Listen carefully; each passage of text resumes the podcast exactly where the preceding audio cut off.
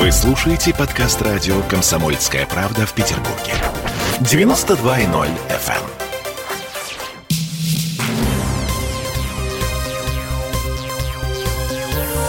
Темы дня.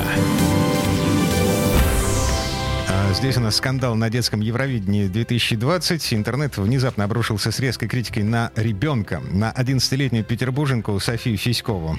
Эта девочка вроде как победила в российском отборочном этапе, и ее обвиняют в нечестной игре. Вот, например, типичный комментарий.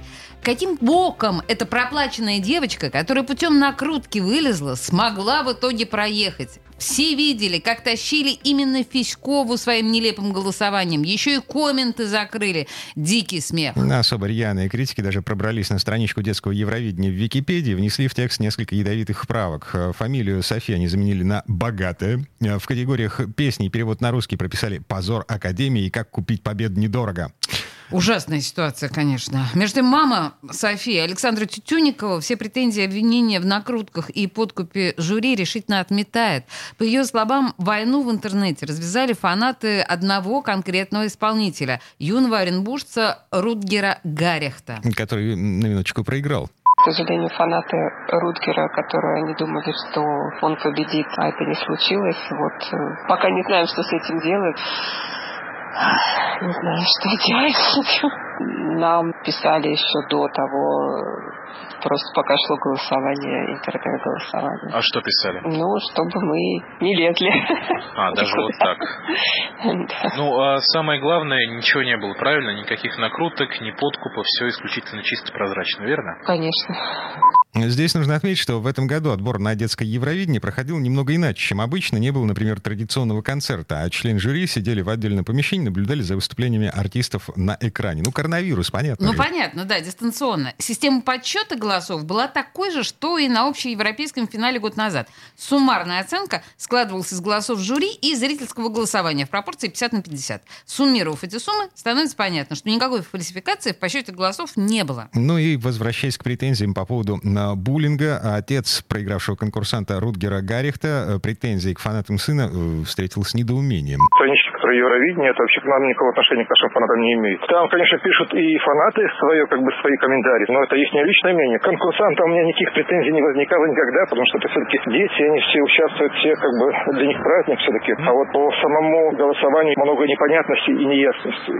Мы эти голоса не видим, они откуда-то появляются, могут за ночь появиться, так что в этом я ничего не, не могу сказать по этому поводу. Появиться вы имеете в виду результаты? Да, я имею в виду результаты голосования. То есть а, непрозрачная процедура, непонятно, как кто почему голосует, верно? Верно. Как сам Рутгер отреагировал на то, что не получилось поехать? Не расстроился? Ну, он отнес как бы нормально, с чувством юмора, все хорошо. Его задача выступить достойно. Он вообще меньше всех участвовал в этом. Он даже не отслеживал голосование, не читает комментарии. Просто он работает над своей программой и все.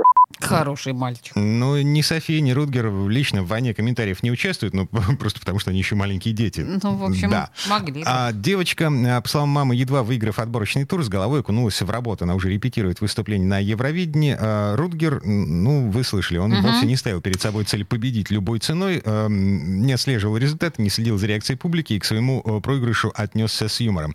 Ну и для того, чтобы быть наглядными, для того, чтобы вы понимали, кто будет представлять нашу страну на детском Евровидении, э, маленький фрагмент э, песни в исполнении Софьи Фиськовой.